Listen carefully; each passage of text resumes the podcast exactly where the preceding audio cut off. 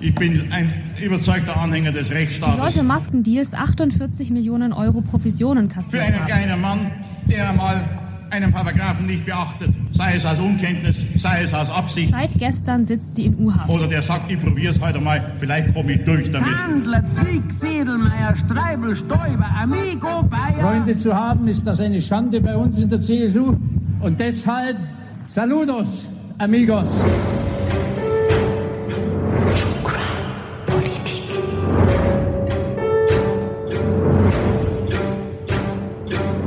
Politische Verbrechen und Skandale.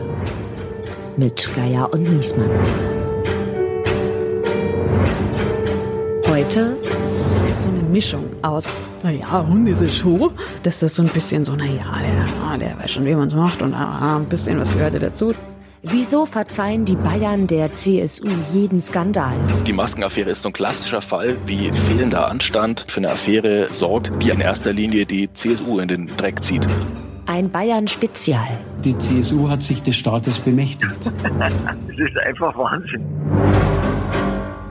Bayern. Das mit Sicherheit schönste deutsche Bundesland. Ich glaube, da gibt es keine zwei Meinungen. Die Alpen, der blaue Himmel, die Bergseen und die schönen Politikskandale und Affären, die es da gibt. Bayern ist das Land, wo Milch und Honig fließt, sagt er. In die Baum, sagt er, wachsend Würst, sagt er. Und das Bier wächst in der Holledau, sagt er. Und der Himmel, der ist weiß und blau.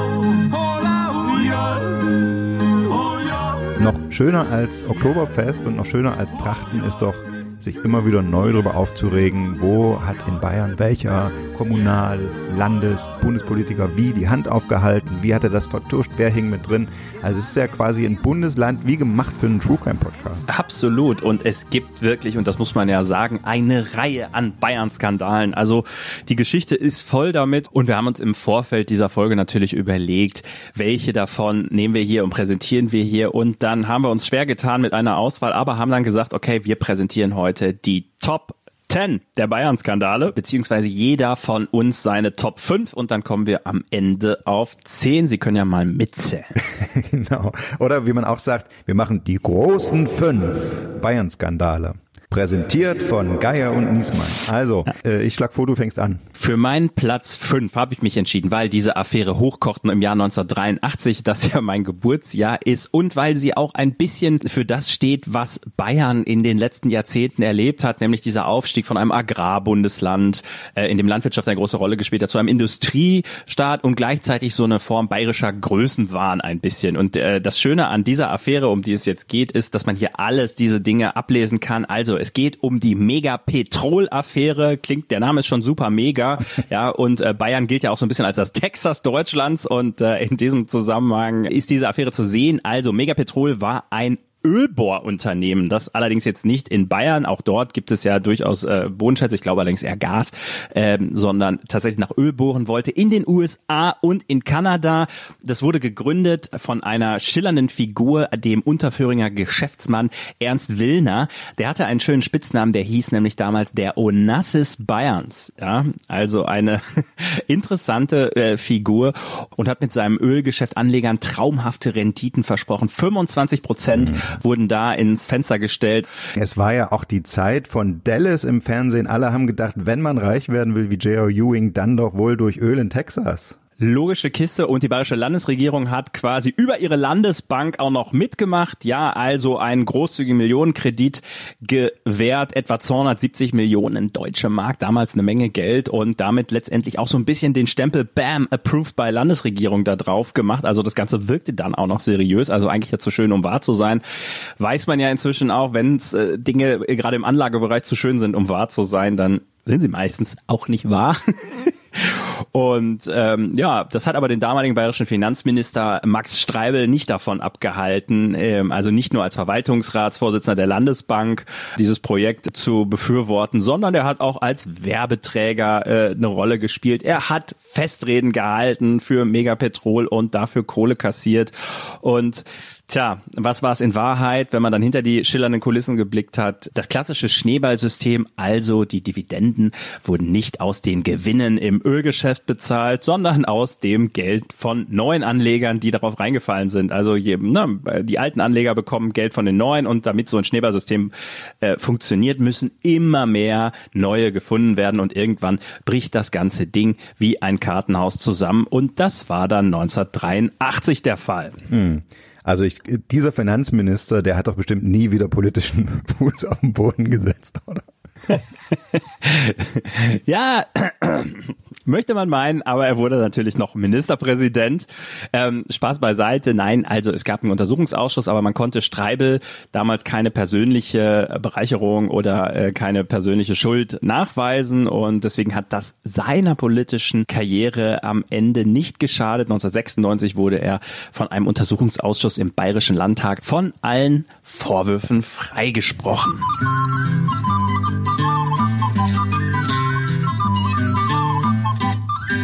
Da bin ich natürlich schon bei meinem Platz 5 angelangt. Streibel, Ministerpräsident und alle hängen unter einer Decke und versuchen äh, Geld äh, zu verdienen. Da sagt man heute natürlich einfach nur ein Wort dazu, Amigo. Und die Amigo-Affäre, das ist mein Platz 5. Die, die wahre ursprüngliche von 1993, beziehungsweise 1993 wurde, wurde sie erst aufgedeckt. Passiert ist das alles auch, was man heute als die erste Amigo-Affäre kennt, äh, in der Zeit von Max Streibel als Finanzminister aber 1993, er war frisch zum Nachfolger des gestorbenen Franz Josef Strauß gewählt, decken Journalisten auf. Offenbar gab es da einen befreundeten Unternehmer, einen Spätzel von Herrn Streibel und der hat ihm Reisen spendiert mit der ganzen Familie nach Kenia, nach Brasilien. Ich glaube, wegen dieser Brasilien-Reisen hat es auch den Titel Amigo äh, bekommen, Amigo-Affäre kostenlose BMW-Fahrzeuge und so weiter und so fort. Er hat auch großzügig natürlich Parteispenden abgesetzt. Das würde man von einer Unionspartei nicht anders erwarten. Und also ob das nicht schon schlimm genug war, er hat versucht, eine Gegenleistung zu erbringen. Und das ist ja dann immer Korruption. In dem Fall hat er bei seinen Kontakten in der Bundesregierung angefragt, ob dieser Unternehmer, das war nämlich ein Flugzeugbauer, nicht bei ein paar Rüstungsaufträgen bedacht werden könnte und hat hier und da für ihn Strippen gezogen. Das muss man sich nochmal auf der Zunge zergehen lassen. Also da bezahlt jemand einem Spitzenpolitiker Urlaube und äh, im Gegenzug wird äh, fängt der an, sich letztendlich als dessen Lobbyist äh, zu verdingen und äh, da Geschäfte einzutüten. Also letztendlich sind da wirklich alle Merkmale von Korruption irgendwie zweifelsfrei erfüllt. Und dann fliegt diese ganze Sache äh, 1993 auf. Und wie reagiert der Streibel? Er stellt sich hin und sagt, das ist eine schlimme Schmutz- und Hetzkampagne. Ich weise diese Vorwürfe auf das Schärfste zurück. Und dann gibt's im Februar 1993 ein lustiges Ereignis, den traditionellen politischen Aschermittwoch der CSU in Passau. Das ist ja im Kalender der Partei eines der Höhepunkte des politischen Jahres. Ähm, in der Nibelungenhalle da und da begrüßt Streibel die Zuhörerinnen und Zuhörer mit den Worten Saludos, amigos. Also, und sein Humor offensichtlich. ja. Und er versucht es also irgendwie ins Lächerliche zu ziehen, sagt dann in seiner Rede, Freunde zu haben, ist das jetzt schon eine Schande hier bei uns in der CSU?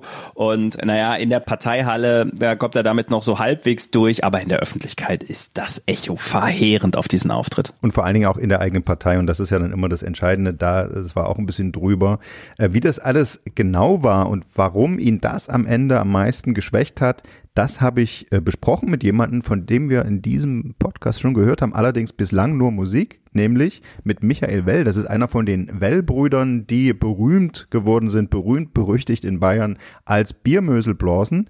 Inzwischen gehen sie ja äh, getrennte Wege und er ist zuletzt 2023 äh, erst wieder mit seinen beiden Brüdern als Well-Brüder gemeinsam mit den Toten Hosen auf Tour gewesen. Und wenn ich sage gemeinsam, dann meine ich nicht im Vorprogramm, sondern die haben eine gemeinsame Band geformt und haben da so die Hosensongs und die bayerische äh, Volksmusik gemeinsam gespielt. Also das ist jemand, der vor kultureller Aneignung keine Ängste hat und der sich vor allen Dingen schon seit Jahrzehnten satirisch und kritisch mit der bayerischen Politik auseinandersetzt und er hat einen Überblick über diese ganzen Affären, von denen er wirklich einige zu Musikstücken und zu Theaterstücken verarbeitet hat. Ja, und liebe Hörerinnen und Hörer, erschrecken Sie jetzt bitte nicht. Die beiden älteren Herren Geier und Well haben übers Telefon miteinander gesprochen und deshalb ist der Ton für ein paar Sekunden nicht ganz optimal, zumal beide Dialektsprecher sind. Es ist also manchmal ganz ehrlich etwas schwerer, sie zu verstehen. Wir sagen sorry dafür, drehen Sie einfach die Lautstärke ein bisschen auf, rücken Sie etwas näher zusammen und hören Sie genau hin. Ich kann versprechen, es lohnt sich. Ich habe mal zurückgedacht, Ja. weil allein die Stücke, die wir bearbeitet haben, das waren Diridari, das hat sich sehr stark mit dieser Megapetrol-Affäre beschäftigt. Megapetrol, das waren Aktiengeschichten, wo 270 Millionen oder was haben Anleger verloren und die Bayerische Landesbank ist da voll mit drin gesteckt einfach und hat das, äh, hat das weiter befeuert noch und mit, mit, Wissen eigentlich. Und das war, das haben wir in so, haben wir natürlich reingebracht in so, so Theatergeschichten und das war so immer gut angeboten und die Amigo-Affäre, das war dann, das war da grob in Ding, das war eine Flugzeugfirma in Mindelheim. Ja. Der Streibel war unglücklich, weil er so unbedarft war und der Grob hat, der hat den natürlich eingeladen dahin und dahin, hat den hofiert und, und, äh, und ich glaube, wissen, so Politiker kommen ja auch zum Teil aus so relativ kleinen Verhältnissen oft. Und diese neureichen Mentalität, dann auf einmal so werden wir so hofiert und das nimmt man natürlich, natürlich mit und das hat auch was zutiefst Provinzielles auch. Hm. Dass man das toll findet, dann wenn man eingeladen wird von so, ja, es war, ist ja nur was aufgedeckt worden, was gang und gäbe war in, der, in Bayern. Das heißt, dieser Selbstbedienungsladen seit Anbeginn dieser CSU-Herrschaft in Bayern, Ja. aber seit ich geboren bin, 1958, regiert eine Partei in Bayern. Das muss man sich mal vorstellen. Sagen, in den 80er Jahren, in den 80er Jahren war das so verfilzt in Bayern und, und so wirklich schlimm, dass man wirklich, äh, also das war, da bist du gar, du hast gar nicht gewusst, wo du anfangen sollst. Äh. Das ist wirklich, ob das der Gauweiler war mit seinen Mandanten-Geschichten, äh, und, äh, die äh, nebenher la- laufen hat lassen, eine Anwaltskanzlei äh, und diese, die hat er den Fink vertreten, hat er die ganzen Industriellen vertreten, auch, der Gauweiler Hm, hm. und hat den äh, Law and Order Mann gespielt dann und hat ihn in Wackersdorf die Leute zusammenschlagen lassen. Also es war ganz schlimm, als Innenstaatssekretär war er da. Ja. Und äh, ich habe den Eindruck gehabt damals, wenn du nicht das Parteibuch hast, dann wärst du nicht in Bayern. Weder Skifahrt noch Rundfunkredakteur oder irgendwas. Ja. Streibel musste damals wegen dieser Urlauber zurücktreten. Wie, wie kommt das eigentlich? Weil der Streibel eine schwache Figur war als Ministerpräsident. Er Hm. war schwach. Das Von war eine vornherein. Notlösung. Hm. das war eine Not von vornherein eine Notlösung, der war so behäbig, brav und, und, und, und, aber er hat nichts repräsentiert, der war unglücklich als, als Ministerpräsident. Hm. Da war der Stoiber dann eine andere Figur dann, so, so ein Geschäftler. aber einer der lustigsten, muss, muss ich sagen, war schon äh, ein gewisser Georg Schmidt im, in dem äh, Donauwörterkreis, das war der Schüttelschorsch. Der war, ist bekannt, der hat im ganzen Umkreis hat er die Hände geschüttelt. Die Ja. haben schon Handgelenksschwierigkeiten gehabt. Die haben schon Angst gehabt, wenn er kommt, weil er jede Hand genommen hat. Und der hat seine Frau dann beschäftigt, diese Verwandtenaffäre war das, Ja. dass er der selbstverständlich, also wie ein Selbstbedienungsladen war das, hat er die mit versichert und, und, und hat das Sta auf Staatskasse beschäftigt dann Hm. und gut verdienen lassen. Und auch der Schüttelschorsch ist zurückgetreten dann und ist in der Versenkung verschwunden. Der war so beleidigt, Hm. dass das ganze Händeschütteln nichts genützt hat. Vielleicht kommt er nochmal, aber das ist eigentlich diese, diese Folklore, diese, diese bayerische Folklore, das was so ein bisschen folkloristisch sieht, da diese, diese Geschichten auch. Obwohl irgendwie die Leute, die stinkt es schon. Also wenn es ums Geld geht, dann, äh, wenn es so offensichtlich ist, und bei der, bei der Tantler auch, du merkst ja, ein bisschen was hat sich da schon verändert. Hm. Also das Das wollte ich gerade fragen, ob denn die jüngere Generation da jetzt vielleicht einen anderen Blick drauf hat, als es bisher üblich war. Ja, eher, eher würde ich sagen. Also die jüngere Generation, soweit sie auch politisch denkt, muss, auch dazu sagen mittlerweile. Und es ist auch dank Presse, weil die Presse noch mehr drauf schaut und weil es ans Tageslicht kommt, ja, Hm. bestimmte Sachen und weil die aufpassen müssen. Und weil, ich muss sagen, die Opposition hat es natürlich echt schwer in Bayern. Also das ist immer schwer, wenn die SPD hat irgendwie, obwohl die in, in den 80er Jahren noch mit der Renate Schmidt haben, die haben die 30 Prozent gehabt. Und jetzt sind sie unter 10. Das ist einfach wahnsinnig. Wann's den Himmel sagt er, willst kämer, sagt er, musst nach Bayern, sagt er, eine kämer, sagt er, weil Bayern, sagt er, das ist gewiss, sagt er, ist die Vorstufe zum Paradies.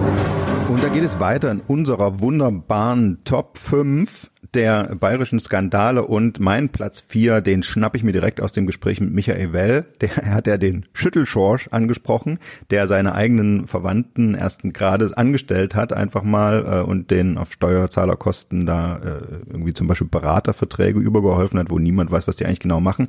Sagt man jetzt, ist ja ein Skandal. Richtig, 2013 war es so ein großer Skandal, weil er war bei weitem nicht der Einzige, der das gemacht hat.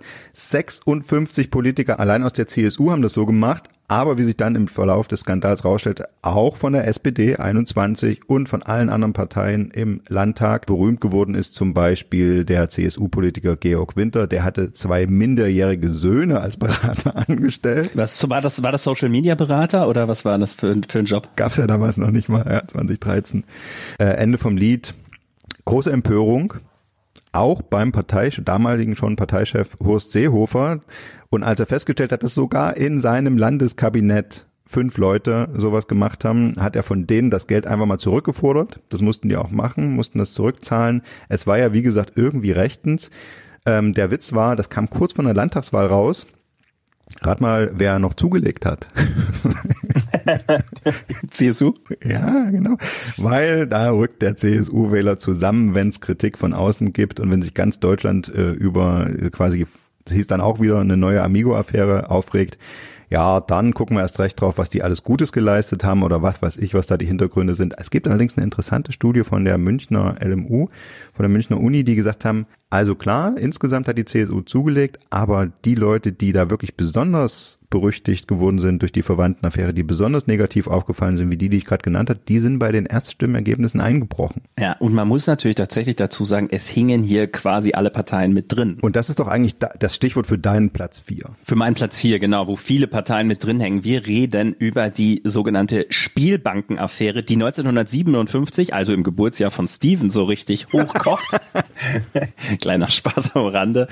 Ähm, weißt du, was das Besondere an der Spielbankenaffäre ist, von der du wahrscheinlich noch nie was gehört? Dass es da um Spielbanken ging. du bist wirklich klug, aber Nee, äh, was ich gelernt habe im Zuge dieser Affäre ist, ein SPD-Ministerpräsident hängt mit drin. Aus welchem Bundesland? Ein bayerischer SPD-Ministerpräsident hängt mit drin. Was? Bayern hatte einen SPD-Ministerpräsident. Ja. ja. Tatsache. Also ich muss, ich muss zugeben, ähm, äh, mein Kopf ist auch kurz explodiert. Aber es ist natürlich, wie gesagt, schon sehr, sehr lange her. Wilhelm Johann Harald Högner hieß der Mann und er ist tatsächlich 1945, also im äh, Jahr des Kriegsendes, von den Alliierten zum Ministerpräsidenten gemacht worden. Das war dann ein Jahr und dann hat er 1954 ähm, ist er tatsächlich einmal noch gewählt worden. Also beziehungsweise er hat die Wahl zwar nicht gewonnen, gewonnen. Die CSU war damals schon die stärkste Kraft, aber er hat es geschafft, 1954 nach der Landtagswahl an der CSU vorbei eine Mehrheitsregierung zu bilden. An der nahmen damals teil also die SPD, die Bayernpartei, die FDP und der Bund der Heimatvertriebenen. So, und jetzt kommen wir also zu der eigentlichen Affäre, der Spielbankenaffäre. Also, die Bayern haben es in dieser Zeit erlaubt und die Bayernpartei hat da wohl sehr viel lobbyiert in diese Richtung, dass man Konzessionen an private Betreiber gegeben hat und äh, da ist eine ganze Menge Geld geflossen und verdient worden und natürlich gab es sogenannte Kickback-Zahlungen. Also Hand aufhalten, kleine Provision für die Konzession, oder? Ganz genau so ist es gelaufen. So, diese ganze Geschichte ist, als es hochgekocht ist, dann auch vor Gericht gelandet und da gab es damals doch ziemlich harte Strafen. Also da sind mehrere prominente Vertreter der Bayernpartei, unter anderem auch Kabinettsmitglieder, zu Haftstrafen verurteilt worden. Das damals da nannte man das ja auch noch Zuchthaus. Unter anderem auch der Chef der Bayernpartei, ein gewisser Josef Baumgartner. Zwei Jahre Zuchthaus lautete das Urteil. Und das Interessante an dem Teil ist vielleicht, ähm, die wurden gar nicht wegen der eigentlichen Affäre verurteilt, verurteilt, sondern weil sie falsch ausgesagt hatten vor dem Untersuchungsausschuss des Landtages, also wegen Meineid. Meine Lieblingsfigur in dem Skandal ist ja der CSU-Mann, der CSU-Generalsekretär Herr Zimmermann, in dem auch eine Falschaussage nachgewiesen wurde, der aber ein Gutachten vorlegen konnte, dass er zum Zeitpunkt dieser Falschaussage unterzuckert und wegen einer Überfunktion der Schilddrüse geistig vermindert leistungsfähig äh, gewesen sein, sich wirklich falsch erinnert habe. Also es war kein Meineid, es war Schilddrüsenüberfunktion. Und, und äh, da, weil er damit durchgekommen ist mit seinem äh, Schwur, dass das so gewesen ist, ist er zeitlebens mit dem Spitznamen Old Schwurhand ja. gesegnet gewesen. Das war auch so ein äh, Spätausläufer dieser Spielbankenaffäre.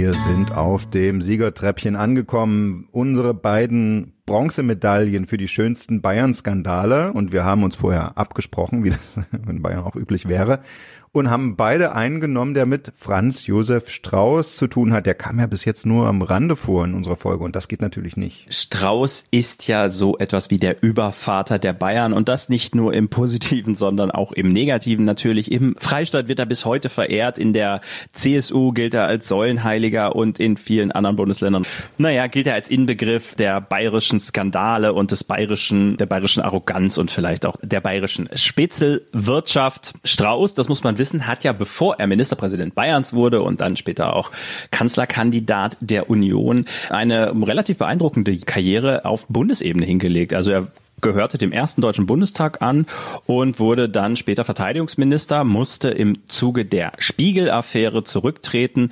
Die haben wir uns jetzt, da haben wir uns jetzt dagegen entschieden, die im Podcast zu behandeln, weil es natürlich eigentlich keine urbayerische Affäre ist, sondern da ging es ja am Ende um die Frage, was dürfen Medien eigentlich berichten und wie viel ist der Artikel 5 im Grundgesetz, der die Pressefreiheit garantiert, wert. Aber eine Fußnote würde ich machen, nämlich, das ist auch kurz vor einem bayerischen Landtagswahlkampf, äh, hat sich das alles abgespielt, diese Spiegel-Affäre. Und rat mal, wer dann das beste Ergebnis aller Zeiten eingefahren hat. Die CSU. Der bayerische Wähler ist das schon wie geile Lobby.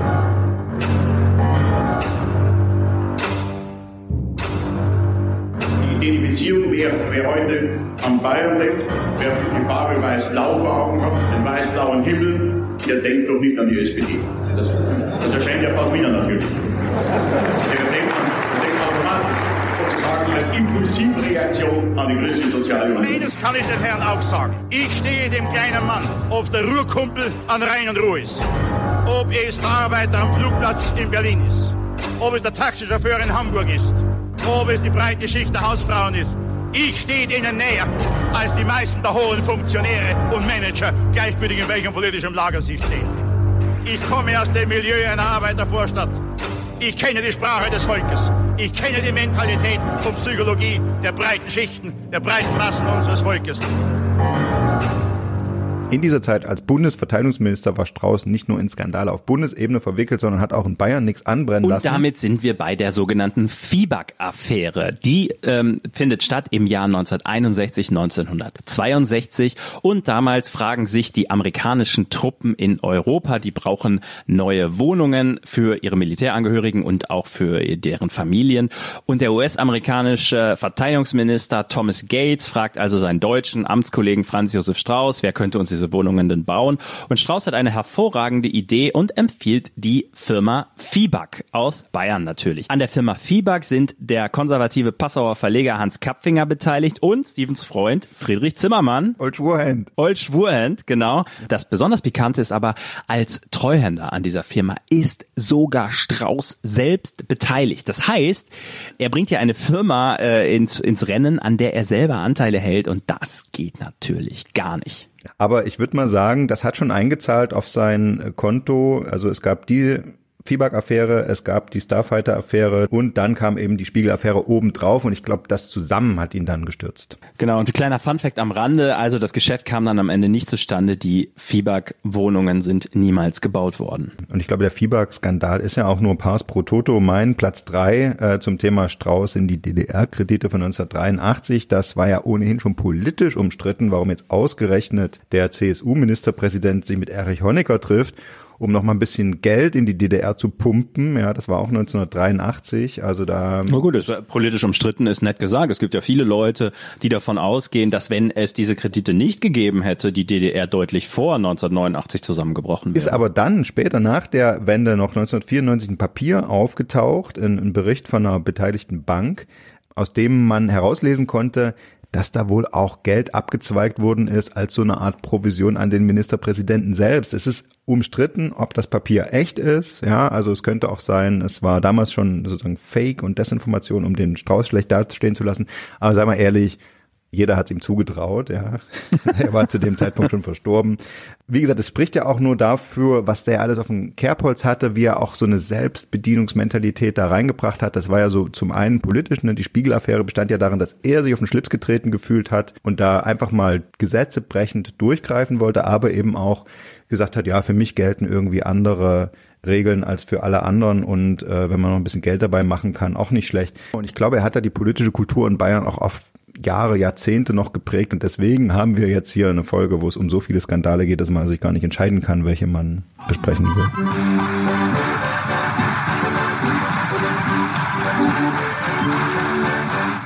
Seehofer, Windradl, Isenthal, Millibauern, waren einmal E-Bikes auf der Kampenwand, Pegida, Flüchtling, Burka, Quant, Domspatzen und Geacht, Dr. Gutenberg, alles lacht, Eurokrise, Fukushima, Islamisten, Terror, Weltklima, die Gletscher schmelzen weg und dann unser Papst in Rente, der FC Bayern wieder ein Champions League-Sieger und ein Franke ist bayerischer Ministerpräsident. Weltuntergang. Auf beim Spundbeug geht's grund, wollen wir nicht mehr leben, sind wir nicht mehr gesund, gehen wir nicht mehr singen, auf beim Spundbeug geht's grund, bom. Tralla, jodit, dip, hey, jodit, tralla, jodit, dip, hey, jodit. Andreas, meine Silbermedaille geht an die Modellauto-Affäre, die so 2013, 14 aufgerollt worden ist, die tatsächlich aber schon irgendwie seit 1990 spielt. Es geht um Christine Hadertauer, eine ganz prominente CSU-Politikerin, lange Zeit in den 90ern. Sie war Generalsekretärin unter dem Parteichef Huber. Sie war Ministerin in einem, im, im zweiten Kabinett von Horst Seehofer und äh, sie war auch wirklich ein prominentes Gesicht der CSU. Wie sich herausstellt, hatte sie aber schon 1990 zusammen mit ihrem Mann Hubert Hadertauer, der Psychiater vom Beruf ist, eine kleine Firma gegründet. Soweit erstmal nicht so schlimm. Die haben Modellautos verkauft, Luxusmodellautos, die man sich so funkelnd, glitzernd irgendwie kleinen Nach Nachbauten von Oldtimern in den Schrank stellt. Aber das Ehepaar Hadertauer hatte da einen guten Kniff. Er ist ja Psychiater, hat Kontakt zu auch so forensischen äh, Kliniken und zu so äh, äh, Gefängnissen, wo psychisch kranke Straftäter sitzen und beschäftigt werden müssen, könnte man das nicht einfach als Arbeitstherapie deklarieren, dass die uns unsere Luxusautos für wenig Geld zusammenbasteln, gesagt, getan, so wurde es gemacht. Äh, es gab dann schon äh, Gerede darüber, dass das, ist das überhaupt sicher, wenn psychisch kranke Straftäter da mit so scharfen Werkzeugen und, und Schraubenziehern und sowas hantieren, das womöglich rausschmuggeln. Es gab irgendwie die Meldung, es hat jemand für einen Ausbruchsversuch und jemand anders für einen Suizidversuch benutzt. Also eigentlich schon hochgradig schwierig. Aber das ist gar nicht die eigentliche Affäre gewesen, sondern äh, das Problematische war dann, als Frau Hadertauer in den Landtag gewählt wurde, hat sie ihre Firmenanteile dem Mann übertragen, hat aber das irgendwie auch gar nicht als Nebentätigkeit angezeigt. Das war schon mal regelwidrig. Äh, sie wurde dann aber später auch noch Arbeits- und Sozialministerin und wurde damit, weil das ja öffentliche Anstalten gewesen sind, wo das, äh, wo die da ihr Zeug haben basteln lassen, wurde sie Dienstherrin ihres Mannes, der da als Amtspsychiater gearbeitet hat. Ähm, auch das hat sie nie öffentlich gemacht und äh, hinzu kamen dann noch Betrugsvorwürfe gegen den Mann, weil er irgendwelche Anteile äh, verkauft hat. Also es sind irgendwie so, jedenfalls so hoch gekocht, dass der Druck auf Frau Hadertauer so groß geworden ist, dass Seehofer sie tatsächlich als Ministerin entlassen musste. Und ich habe es gerade gesagt, der ganze Skandal spielt 2013, da haben wir ja gerade schon gehört, spielt auch die Verwandtenaffäre, in die die CSU verwickelt worden ist. Und da waren Landtagswahlen und Andreas, Frage an dich. Was denkst du, welche Partei hat es geschafft, aus dieser Landtagswahl mit absoluter Mehrheit rauszugehen? Das weiß ich natürlich, weil ich damals schon politischer Korrespondent war. Das war die CSU unter dem Ministerpräsidenten Horst Seehofer, der es damals zum letzten Mal übrigens geschafft hat, die absolute Mehrheit nochmal für die CSU zu holen. Es fehlten einfach die Skandale danach. So, mein zweiter Platz ist ein Skandal, der ist noch gar nicht so lange her. Die 250 Millionen Euro Unterschrift von Andy Scheuer und Sie ahnen es und wissen es schon. Es geht um die Ausländermaut und dafür haben wir einen wunderbaren Gast eingeladen. Sie ist eine gute Freundin unseres kleinen Podcasts und wurde geboren dort, wo auch Gerhard Polt und die Familie Tandler herstammen, nämlich in dem katholischen Wallfahrtsort Altötting in Oberbayern und in der Nähe ist sie auch aufgewachsen. Sie hat dann beim Radio in Bayern angefangen und ist nun seit seit mehr als zehn Jahren Korrespondentin im Hauptstadtbüro des Deutschlandradios und dort ist sie passenderweise auch für Bayern zuständig, nämlich neben der CDU auch für die CSU. Wir freuen uns narrisch und sagen herzlich willkommen, Katharina Hamburger. Jetzt müsste ich fast Servus sagen, oder? Auf jeden Fall. Ich freue mich auch, dass ich hier bin. Wenn die Union an einer Bundesregierung beteiligt ist, dann ist eine Sache ja schon vor jeder Bundestagswahl klar. Das Bundesverkehrsministerium geht an die CSU. Und warum? Weil möglichst viele Straßenbaumittel nach Bayern geschafft werden sollen. Der frühere Bundesverkehrsminister Andreas Scheuer ist ja dafür sogar mal von Markus Söder ganz offiziell und öffentlich belobigt worden, als ob der Rest von Deutschland nicht zuhört.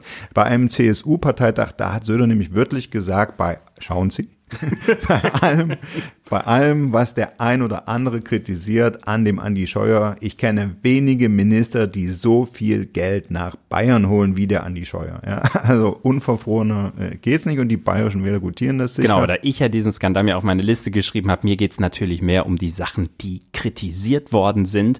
Und die erste Sache, die einem beim Andi Scheuer einfällt, ist natürlich die komplett vergurkte Ausländermaut. Die ist ja konzipiert worden damals als Wahlkampfkracher für bayerische Bierzelte und deswegen haben wir dich hier, Katharina. Sag mal, erinnerst du dich noch daran, als du das erste Mal von der Idee einer Maut nur für Ausländer gehört hast? Äh, ja, das war 2013 im Wahlkampf und das ist gewachsen in der Ideenkiste von Alexander Dobrindt und Horst Seehofer. Also das hat damals schon gezogen in, im Wahlkampf 2013. Das war eins der großen Projekte der CSU neben der Mütterrente, wo man gesagt hat, das äh, wollen wir auf jeden Fall durchbringen und hat sehr stark diese, also einerseits diese Komponente wir gegen die gespielt, also wir die diejenigen, die im Ausland ja zahlen müssen und die anderen müssen das bei uns äh, nicht, hat immer schön verschwiegen, dass natürlich diejenigen, die ähm, in den jeweiligen Ländern wohnen, auch selbst zahlen müssen für deren Autobahnbenutzung aber da so ein bisschen versucht, so ein, so, ein, so ein auf Gerechtigkeit zu spielen und ein bisschen Neid zu provozieren und zu sagen, dieses Thema bringen wir durch und wir kümmern uns endlich, endlich mal um die Belange hier, na, von den Leuten und das ähm, die anderen bei uns auch zahlen müssen. Und dann hat man das wirklich in den Koalitionsvertrag hinein erpresst. Also Horst Seehofer hat gesagt, damals kein Koalitionsvertrag ohne diese Pkw-Maut, obwohl man das bei der CDU nicht gut fand und bei der SPD auch nicht gut fand. Man hat dann versucht, der CSU so ein bisschen das Leben schwer zu machen, indem man gesagt hat, das ganze Ding funktioniert nur, wenn ihr das auch europarechtskonform mhm. macht und so. Und dann haben Aber die das. Vielleicht war das der Freibrief. Die haben gesagt, okay, Merkel. Ja, ja sei es drum, wenn ihr es europarechtlich hinkriegt, in Klammern glaube ich nicht. Ne? Und dann haben sie, ja, also das war dann das, der Deal. Genau. Ne? Genau, und das, und das war, war Sigmar Gabriel, Sigmar Gabriel auch, ich erinnere mich noch genau an die Pressekonferenz, wo der Koalitionsvertrag vorgestellt wurde und alle SPD-Watcher damals total entsetzt waren und sagten, wie könnt ihr dem zustimmen? Und Gabriel sich da so auch so bräsig fast hinsetzte und sagte, uff, naja, also äh, wenn es eine Maut ist, die die deutschen Autofahrer nicht belastet genau, und europarechtskonform, warum soll ich was dagegen haben? Und das war ja ein Widerspruch Zwinker, zwink, ja. Zwinker, Zwinker. Ne? Und das erste, was dann ja kam, war das Rebranding. Man hat das ja dann nicht mehr Ausländermaut genannt, weil das war ja dann nicht mehr Wahlkampf und dann äh, Diskriminierung wollte man irgendwie auch vermeiden, wenn man dann nach Brüssel geht. Die offensichtliche mit dem Wort Ausländermaut hat es dann Infrastrukturabgabe genannt und äh, Alexander Dobrindt ist durch die Lande gezogen und hat, glaube ich, 250.000 Mal gesagt, diese Maut ist fair, sinnvoll und gerecht. Ich, wirklich, ich, es ja, es ist, es sitzt sich in meinen Kopf wirklich eingebrannt, dieses, die, dieser, dieser Dreisatz. Satz. Und ich bin ein paar Jahre später, war ich in Bayern unterwegs und da war diese Maut, naja, so, also man hat sie so halb durchgebracht, ne, hat dann mit allen möglichen Tricks versucht, die in Brüssel durchzukriegen. Und da waren die Leute im Bierzelt trotzdem noch total, ja, super, und diese Ausländermaut, und ich fand's total mhm. gut, und da muss man, na, dass die anderen auch so ein, das, das irgendwie, das weckt, das ist dieses, ne, das weckt Emotionen. Mhm. Ähm, und dann ist das Ding halt den Bach runtergegangen mhm. am Ende genau. des Tages. Es gab ja den Zwischenschritt, dass die EU-Kommission signalisiert hat, okay, das Konzept als Dobrindt noch Verkehrsminister war, das könnte aufgehen. Und mhm. da sind ja auch schon, das weiß ich noch, da hatte ich auch irgendwie Dienst, irgendwie Freitagabend kam diese Meldung rein, alle waren schon quasi äh, auf dem Sprung ins Wochenende und dann, ja, übrigens, EU-Kommission, das könnte klappen und Dobrindt Triumph und Andi Scheuer, als der dann angetreten ist, in der nächsten Legislatur Verkehrsminister zu werden, dachte dann noch, äh, okay, das könnte klappen. er musste ja eigentlich auch nur noch vollziehen. Also das Ja. Ding war ja schon durch den Bundestag durch und durch den Bundesrat mit äh, auch da ne, Spielchen erkauften Stimmen aus Thüringen. Die Thüringer haben dafür ein bisschen Bahnprojekte bekommen. Immerhin Bahn. Wahnsinn. Genau. Tja, und dann hat Scheuer aber letztendlich mit Zitronen gehandelt oder auf die falschen Pferde gesetzt, wenn man so will, weil das eine war zwar ein Signal der EU-Kommission in Brüssel, Klammer auf, politisches Gremium, Klammer zu, und das andere war letztendlich die juristische äh, Aufarbeitung dieser Geschichte und es gab Klagen vor dem EuGH und äh, die waren anhängig und auch noch nicht entschieden und trotzdem hat Scheuer noch bevor das Urteil da war, Verträge geschlossen Es ist- und äh, unterschrieben und die waren dann sehr, sehr teuer. Es gab aber ein Signal auch vom EuGH, der Generalanwalt des EuGH, der damals gesagt hat, das könnte europarechtskonform sein. Und darauf hat Scheuer gesetzt und so. hat gesagt, das Signal nehme ich mal. Das ist oft so, dass wenn der sagt, das ist so und so, dann passiert das auch so im EuGH, muss aber nicht sein. Und in dem Fall Hm. hat Scheuer eben die Wette falsch abgeschlossen und dann kippte das Ding doch. Na, man, fragt, man hat sich später immer gefragt, warum diese Eile, warum hat er das nicht abgewartet? Aber ich glaube, es ging so ein bisschen darum, dass er beweisen wollte, er hat das Ding umgesetzt. Unser Verkehrsminister, der schafft das, der Andi. Und in dem Vertrag, den er dann da mit den äh, potenziellen oder künftigen Betreiberfirmen abgeschlossen hat, da stand eben als Starttermin 2020 drin, so dass das also vor der Bundestagswahl 2021 hätte man vorzeigen können, selbst wenn sich ein bisschen verzögert, hier, das Ding läuft, die CSU hat es geschafft, die Pkw-Maut äh, umzusetzen. Ich ist glaub, das- scharf gestellt, wie Dobrindt immer sagte. Und Andi Scheuer, muss man auch sagen, er hat es am Ende auch nur geerbt. Also Ja, er hat es nicht in die Welt gesetzt. Abschluss trotz Das stimmt. Verfahrens, das ist seine Verantwortung. Und das Ende vom Lied ist natürlich, die Firmen haben geklagt, weil sie ihre Verträge hatten. Und im Sommer 2023 wurde es publik. Die gescheiterte Pkw-Maut wird den Steuerzahler am Ende 243 Millionen Euro kosten. Und das ist nur der Schadensersatz für den Betreiber. Ne? Die ganzen Planungskosten, Anwaltskosten und der ganze andere Spaß kommt natürlich noch oben drauf. Also teurer Spaß für so einen Wahlkampfgag. Unsere Hirtermadel, die haben Wadel, die wie er jetzt Windradl, sagt er. Wir haben die allerbesten Autopower, sagt er. BMW, Audi, Harder Tower, Bestechlichkeit, sagt er, und Korruption, sagt er, kehrt bei uns Heuwei schon zur Tradition, sagt er, doch die Roten wissen nicht, wie's geht, sagt er, weil die sind sogar zum Scheißen blöde. Holla, huja, holla,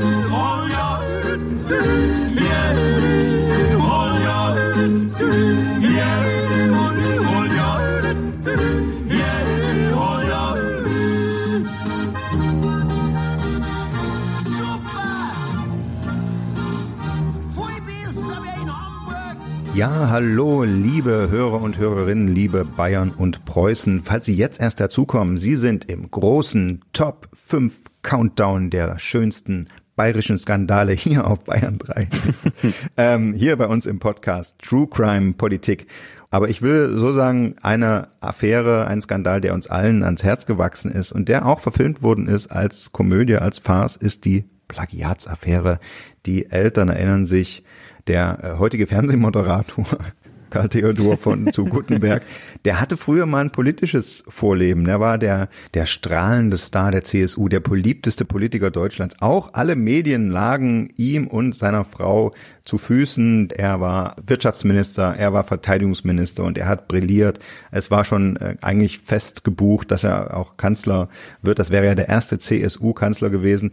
Blöderweise gibt's dieses blöde Internet und da wurde dann plötzlich diskutiert, Anfang 2011, ob da mit seiner Doktorarbeit eigentlich alles mit rechten Dingen zugegangen ist und es wurde ziemlich schnell klar, nein, die ist zu weiten Teilen Copy-Paste zusammengesetzt und dann haben die Medien mal genauer hingeguckt bei dem, was er so in seinem Lebenslauf stehen hat und äh, was er so von sich erzählt und haben gesagt, da ist ganz schön viel dabei, was irgendwie aufpoliert ist, nach Wichtigtuerei klingt. Äh, es, das böse Wort Hochstapelei fiel. Und obwohl es eine große Solidarisierungswelle auch, wie immer, wenn die CSU in Skandale äh, verstrickt ist, äh, mit Karl Theodor zu Gutenberg gab, also zum Beispiel in der Bildzeitung hat Franz Josef Wagner geschrieben, Scheiß auf den Doktortitel, macht einen guten Mann nicht kaputt, ja, das war so eigentlich eine weit verbreitete Haltung, äh, ist der Druck dann auf ihn doch so groß geworden, dass Karl Theodor zu Gutenberg zurücktreten musste. Selbst bei besten Wirtschaftsdaten, bei fast Vollbeschäftigung in fast allen Teilen Bayerns reicht das für die Menschen noch nicht aus. Meine von mir verfasste Dissertation ist kein Plagiat und den Vorwurf weise ich mit allen Nachdruck Wenn von etwas mir. nicht da ist, was eben so wichtig ist und das ist Vertrauen. Ich war immer bereit zu kämpfen, Vertrauen in die politischen Akteure. aber ich habe die Grenzen meiner Kräfte erreicht. Doch im Internet formiert sich ein ganz neuer Protest. Vielen Dank. Hier will man sich nicht mit dem Rücktritt des Ministers abfinden. Für das kommende Wochenende sind sogar deutschlandweit Demonstrationen geplant für die Rückkehr von Karl Theodor zu Gutenberg. Und einen weiteren Aufreger habe ich mir geschnappt für meinen Platz eins und der ist uns allen noch gut erinnerlich. Er hat nämlich mit der Corona-Pandemie zu tun und es geht natürlich, Sie ahnen es, um die sogenannte Maskenaffäre, bei der diverse Politiker von CDU, vor allen Dingen aber von der CSU, sich auf Steuerzahlerkosten die Taschen voll gemacht haben. Und weil Corona vorbei ist, ist ja auch irgendwie diese ganze Maskengeschichte schon halb vergessen. Aber ich habe ja noch mal in die Presse von damals geguckt und es war wirklich für die CSU, äh, die hatten das Gefühl, das ist existenzbedrohend. Der Süddeutsche Zeitung schreibt, erlebt die CSU da gerade ihre größte Krise seit Franz Josef Strauß. Ähm, man muss sagen, Corona hat ja irgendwie auch dazu geführt, dass die Regierung irgendwie ganz gute äh, Umfragewerte hatte, Merkel-Regierung, äh, ganz gut dastand. Die managen das wohl irgendwie ganz okay, vor allen Dingen der Gesundheitsminister auch und so. Und das kippte so ein bisschen, als äh, zum Jahreswechsel 20, 2020, 2021 eben alle möglichen, ne, der Impf, hatten die genug Impfstoff bestellt? Äh, wie ist das geregelt, wer geimpft wird? Warum gibt's nicht genug Corona-Masken, also hier FFP2-Masken und so? Da kippte die Stimmung schon so ein bisschen und dann kam diese Affäre dazu, quasi zum Start des Wahljahres, also da brach blanke Panik aus in der Union. Erneut gibt es schwere Vorwürfe und schwere Anschuldigungen, die insgesamt geeignet wären, wenn sie stimmen, das Vertrauen in die Demokratie, aber auch in die CSU nachhaltig zu schädigen.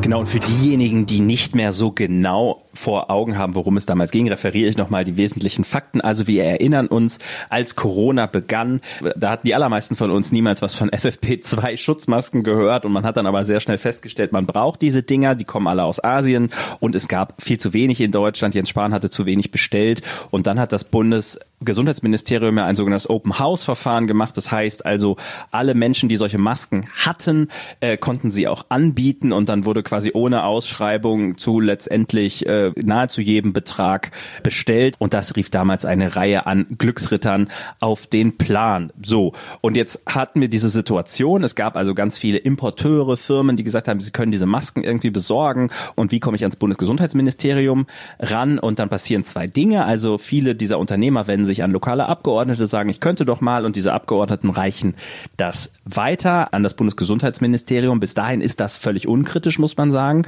Problematisch wurde das in dem Moment, wo Abgeordnete eine Provision verlangt haben oder Politiker und sich so an dieser Notsituation selber bereichert haben. Und da reden wir nicht von Peanuts. Genau im Gegenteil, auch wenn einer der Betroffenen hier aus der CSU Georg Nüsslein heißt. Keine Witze, keine Witze mit Namen bitte. Also, es gibt drei letztendlich Menschen aus der CSU oder mit engen CSU-Verbindungen, auf die sich das äh, kapriziert in dieser Affäre. Das sind einmal Georg Nüsslein, das ist einmal Alfred Sauter, ähm, beides Abgeordnete, der eine aus dem Bundestag, der andere aus dem Landtag und Andrea Tantler. Sie selber ist übrigens nicht in der CSU, muss man sagen, aber Tochter des ehemaligen CSU-Ministers Gerold Tantler und sie hat auch ihre Partei-Connections genutzt, unter anderem über Monika Hohlmeier, die CSU-Europaabgeordnete und Tochter von Franz Josef Strauß, mhm. die ihr einen Kontakt vermittelt hat zu Jens Spahn, damals dem Bundesgesundheitsminister. Und ja, Tandler hat einen Maskendeal eingefädelt, bei dem es um 670 Millionen Euro ging. Das waren völlig überteuerte Masken, die von der Schweizer Firma Emix an das deutsche Gesundheitsministerium am Ende geliefert worden sind. Und sie soll sich dabei eine Provision eingestrichen haben, deren Größenordnung zwischen 34 und 51 Millionen Millionen Euro beträgt. Anschnallen und ein Großteil dieses Geldes soll tatsächlich auch an sie geflossen sein. Der Witz ist, es gab ja schon jetzt auch Strafverfahren und das ist alles nicht beanstandet worden, weil es irgendwie kein Gesetz dagegen gibt, dass du dich an, an einer Notlage bereicherst als Abgeordneter. Aber es gibt jetzt doch ein Strafverfahren, weil Steuern haben sie auch nicht richtig gezahlt, offenbar. Hm. Offenbar, genau, das ist noch vor Gericht, wird geklärt. Ja, das ist ja so wie oft im Leben und oft auch in der Politik. Viele dieser Skandale, über die man da so redet, haben am Ende keine juristische Bewandtnis, aber sie sind natürlich äh, politisch, moralisch ähm, äh, im höchsten Maße toxisch und das haben wir hier natürlich auch. Und was dieses Beben in Bayern ausgelöst hat und beim bayerischen Wähler und was es mit der CSU gemacht hat und wie das überhaupt alles geht, dass die immer noch ihre Strippen ziehen, ihre Netzwerke, dass jetzt die Tochter von, von Franz Josef Strauß in so ein Netzwerk da drin hängt. Das besprechen wir jetzt mit einem Top-Gast. Was es mit der CSU und Bayern im genaueren auf sich hat, das wollen wir jetzt besprechen mit dem Politikchef des Münchner Merkurs und der TZ aus München. Er war, bevor er Politikchef war, Landtagskorrespondent und inzwischen hat er nebenher auch noch einen Lehrauftrag für Journalismus an der Ludwig-Maximilians-Universität in München.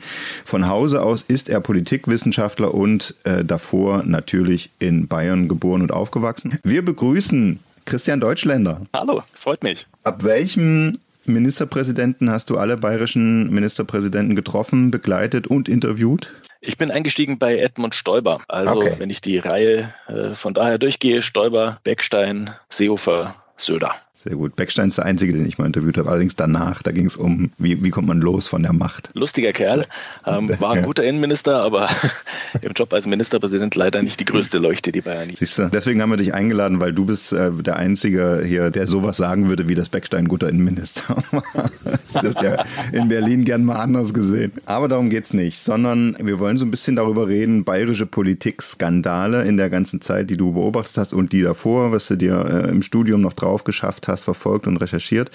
Gibt es eigentlich in Bayern auch Skandale, die nicht mit der CSU zu tun haben, wo die CSU nicht mit drin hängt? Ich glaube, es ist schon in Bayern ein besonderer Sport bei der CSU genau und, und gut hinzuschauen und dort Skandale, Affären zu entdecken. Ähm, natürlich gibt es da auch einiges. Wer lange regiert, macht auch viele Fehler. Aber ähm, ich kann mich zum Beispiel an keinen wirklich großen Skandal erinnern, an dem nur eine andere Partei beteiligt war. Ähm, wobei es in Bayern manchmal auch, aber können wir auch noch drauf kommen, vielleicht nicht unbedingt eine Frage der Netzwerke ist, sondern manchmal auch äh, ähm, von, von äh, sehr großem Moraldefizit bei Einzelnen. Oh ja, now we're talking. Okay, das musst du jetzt dann doch ausführen. also äh, jetzt gerade dieser Tage geht ja der Prozess gegen Frau Tandler los, wobei die ja nicht als Politikerin äh, in die Maskenaffäre verstrickt war, ne? Aber meintest du sowas? Der Fall Tandler und überhaupt die Maskenaffäre ist so ein klassischer Fall dafür, wie fehlende Moral, fehlender Anstand für einen Riesenskandal, für eine Affäre sorgen, die am Ende auch in erster Linie die CSU in den, in den Dreck zieht.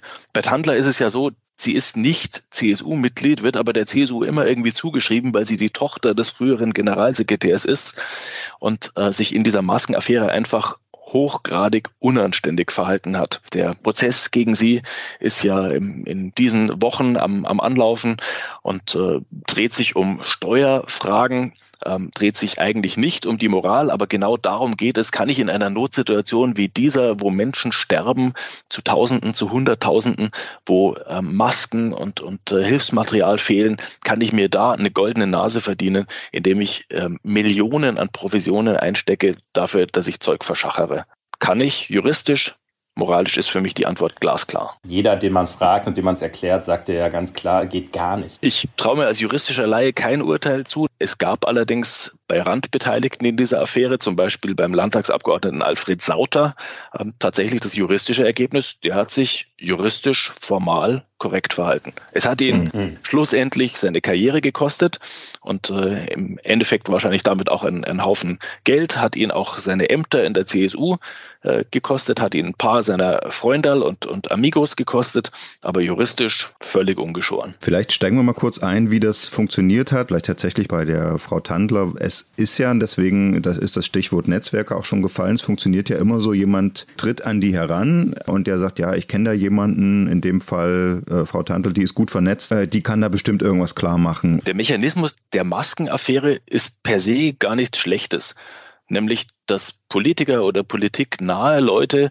erkennen, hey, hier gibt es ein Potenzial an Lieferungen, zum Beispiel Masken aus China, wir haben riesige Not, also vermitteln wir. Das haben etliche Politiker gemacht. Es war eigentlich die Aufgabe eines jeden Abgeordneten, an den rangetragen wurde, wir hätten Masken, wollt ihr welche, wollt ihr sie kaufen, das weiterzugeben. Der feine Unterschied daran ist, Frau Tandler hat dafür Geld genommen. Und zwar nicht irgendwie Geld, sondern Millionen. Das haben Dutzende andere Politiker, die Angebote weitergeleitet haben, nicht gemacht. Ich habe einiges an Zeit im Untersuchungsausschuss, äh, der diesen äh, Maskenskandal aufdecken und, und äh, genauer beleuchten sollte, verbracht. Habe da festgestellt, es ist gar nicht so viel und so übel gefilzt worden, wie man denkt. Es sind viele Angebote zusammengelaufen bei der bayerischen Verwaltung. Der bayerische Beamte ist, anders als man das vielleicht von außen denkt, ein sehr selbstbewusster und in weiten Teilen auch parteiunabhängiger Staatsdiener. Und dort wurden auch viele Angebote geprüft und einfach verworfen ob sie jetzt von, von über mit CSU-Land kamen oder auch nicht.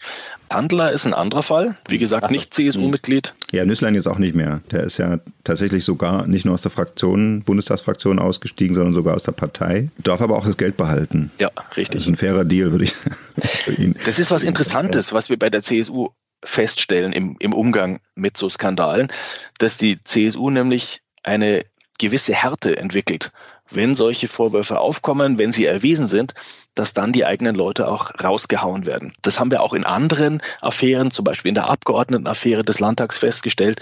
Wenn sich Abgeordnete die Finger zu schmutzig gemacht haben, zu sehr die Hand aufgehalten haben, dann ist die CSU, anders als man es gemeinhin denkt, eine Partei, die dann zuschlägt und die mit großer Härte für eine Selbstreinigung sorgt, weil sie andernfalls auch auch in Bayern nicht überleben würde. Warum gibt es trotzdem immer wieder Leute, die da sich persönlich bereichern? Ich glaube, es hat zwei Seiten.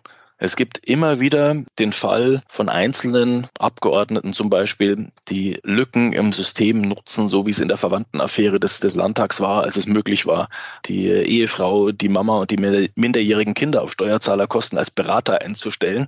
Diese Lücken werden schrittweise geschlossen und äh, werden auch mit Hilfe der CSU, der da durchaus ernst ist, ähm, geschlossen. Sie sind halt dann nur trotzdem da gewesen und die Affären, die daraus entstanden sind, werden in Bayern sehr publik und werden mit, mit großer Inbrunst auch von den Medien ausgebreitet, was richtig so ist.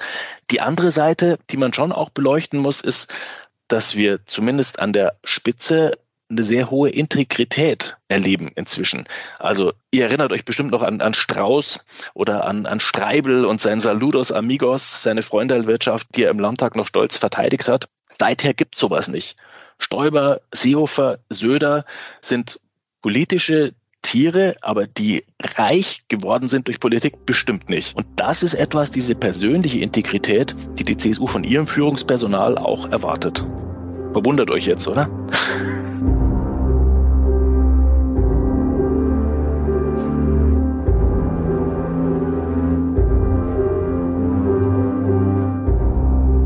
hattest eben so einen interessanten Punkt, mit dem du es eingeleitet hast. Du hast gesagt, es geht, also das Spitzenpersonal ist politisch mit allen Wassern gewaschen, aber jetzt, was Skandale angeht, im Sinne von vor allen Dingen finanzieller äh, Vorteilsnahme, sauber.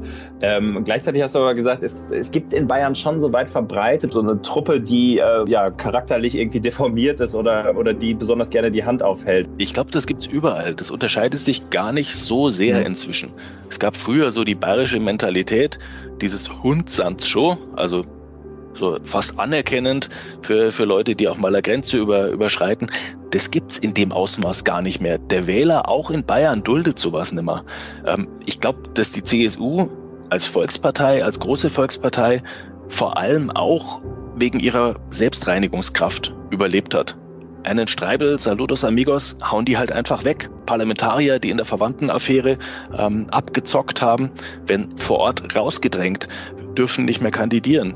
Es gibt auch Strafen durch den Wähler, Miesbach, ein tiefschwarzer oberbayerischer Landkreis, hatte einen Landrat von der CSU, der es einfach übertrieben hat. Schwarzbauten, auch Abgeordnetenaffäre, ähm, dergleichen mehr. Der wurde abgewählt und sechs Jahre lang durch einen grünen Landrat mitten in Oberbayern ersetzt. Das heißt, die CSU kann sich auch nicht mehr alles erlauben, sie will es auch nicht und der Wähler würde es nicht dulden. Unsere große Frage, die über allem schwebt, ist ja, warum verzeihen die Bayern der CSU all diese Skandale über die Jahre? Da würdest du sagen, das ändert sich eigentlich gerade. Die sind gar nicht mehr so bereit, zu, so, so leichtfertig bereit zu verzeihen. Das stimmt. Es ändert sich. Der bayerische Wähler ist unduldsamer geworden der alte Spruch, die CSU könnte jeden Gartenzaun aufstellen und der würde als Kandidat gewählt werden, stimmt nicht mehr. Warum der CSU schon noch vergleichsweise viel verziehen wird, hängt auch damit zusammen, dass die CSU für Bayern eine vergleichsweise gute Bilanz vorlegen kann. Also das sicherste Bundesland, das, das wirtschaftsstärkste, Bildungswerte vergleichsweise okay, einigermaßen solide ähm, Finanzen. Ich will hier keinen kein Werbeblock ja, spielen, aber das sind tatsächliche Werte, die der Wähler in Bayern natürlich auch honoriert und sagt, okay, läuft nicht alles gut bei denen, aber zumindest fahren sie das Land nicht an die Wand.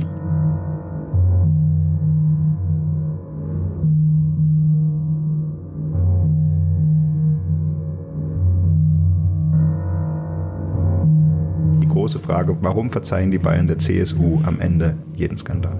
Das ist eine sehr gute Frage. Ich glaube, es ist so eine Mischung aus ähm, naja, Hundese Show. Mhm. Das trifft, würde ich sagen, vielfach auf Franz Strauß zu. Das ist so ein bisschen so, naja, der, der weiß schon, wie man es macht und ah, ein bisschen was gehörte dazu, zwinki zwonki. Ähm, und gleichzeitig, dass die CSU sehr strikt und manchmal auch sehr gnadenlos handelt. Also wenn man die Amigo-Affäre Streibel, der musste dann zurücktreten. Auch die eigenen Leute haben ihn gedrängt. Da ist auch dann das Band zwischen Streibel und der CSU zerrissen. Sein Sohn ist ja jetzt bei den Freien Wählern. Also so ein bisschen dieses offensive Angehen, glaube ich, trägt auch dazu bei, dass die CSU da immer ganz gut durchkommt. Und ich glaube auch, weil die Pkw-Maut eben so emotionalisiert war und weil viele Leute das gerade in Bayern auch richtig fanden, dass man diese Pkw-Maut eigentlich durchsetzen wollte, dass das dann nicht so negativ wahrgenommen wird, wenn es halt dann nicht funktioniert hat. Aber man sagt eben dann wahrscheinlich gleichzeitig auch, naja, wir müssen doch auch alles andere mal betrachten. Und da ist eben vieles, wo viele sagen noch, es ist wert, die CSU zu wählen. Hm. Kollateralenerscheinung. Ja, Skandale, ja, vielleicht nicht kollateral, aber zumindest was, was man mit einpreist.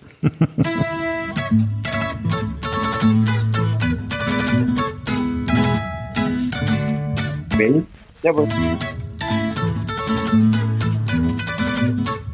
es wird natürlich in Bayern, es wird so bleiben, wie es war. Es wird sich nicht viel verändern.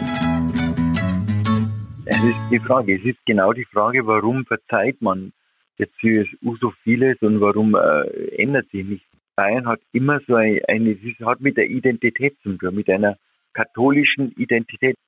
Hm. Weil der, im katholischen gehst du halt irgendwie zur Beichte und ist alles vergessen. und diese, dieses sitzt ganz tief drin, glaube ich, bei uns auch dass man irgendwie diese Mischung zwischen der eigenen Identität, der bayerischen Identität, diese tiefe Katholizität, wo drin hängt und dass man alles verzeiht und dass man dann die Identität sucht in starken Persönlichkeiten. Das heißt, man verzeiht auch vieles, wenn die sagen, ja gut, wenn die Wirtschaft stimmt, wenn es uns gut geht. Saludos, amigos,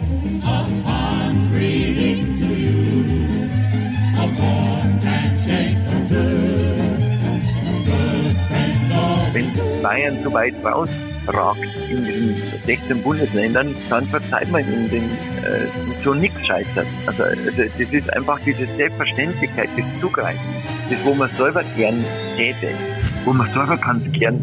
Das ist ein Stück auch Bewunderung. Noch Fragen, Niesmann? Ja, Geier.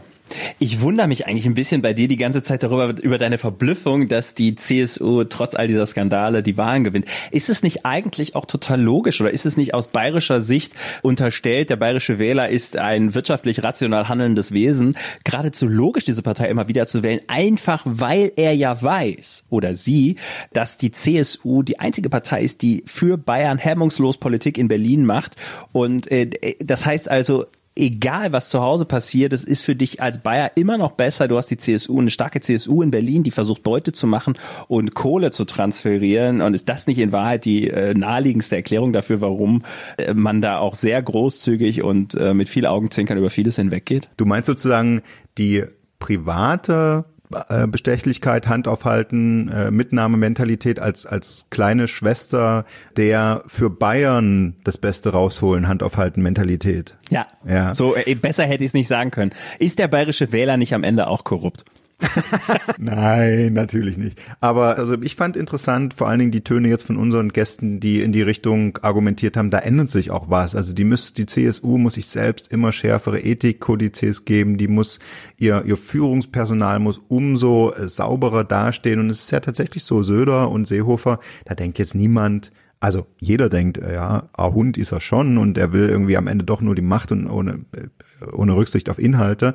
Aber niemand denkt, ja, der will eigentlich am Ende bei Gazprom anheuern und reich werden. Ne? Also insofern, äh, vielleicht ändert sich da auch was, die neue Generation, die zugezogenen. Also ich meine, das wird noch spannend. Vielleicht ist das auch so ein bisschen ein Abgesang auf die Skandalgeschichte in Bayern, die wir jetzt gemacht haben. Hast du denn noch eine Frage, Geier? Natürlich. Und zwar, wir haben ja nun zehn Skandale uns rausgesucht. Aber du als Wirtschaftschef, du musst doch eigentlich diesen berühmten Leuna-Skandal da auf dem Schirm haben. Das war doch auch ein Staatssekretär von der CSU im Bund, äh, in dieser Ludwig Holger Pfahls, der mit einem berüchtigten Lobbyisten jahrelang insgesamt 130 Millionen Euro hin und her verschoben hat, um da irgendwie das Geld zu vertuschen, wo das herkommt. Oder und, und, und dieser Lobbyist ist ja später in Frankreich sogar verurteilt worden. Und diese Million, oder noch anders, Helmut Kohl, der wollte doch Anfang der 90er in Ostdeutschland blühende Landschaften. Nee, nee, oder noch stopp, anders, diese stopp, schwarzen stopp, stopp, der. CDU, da weiß doch niemand, wo das, Das würde Geld ich sagen, herkommt. besprechen wir alles ganz in Ruhe in der nächsten Folge. Bleiben Sie gespannt. Das war True Crime Politik, ein Podcast des Redaktionsnetzwerks Deutschland. Von und mit Steven Geier und Andreas Niesmann. Musik Mario Sattlau. Stimme Alice Mecke. Producing Jan Bastian Buck.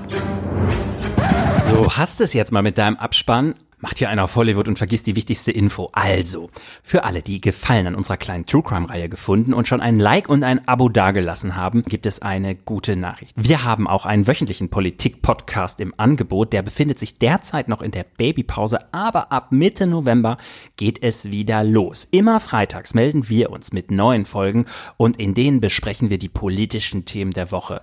Mit tollen Gästen, mit jeder Menge Hintergrundwissen und mit noch mehr schlechten Witzen.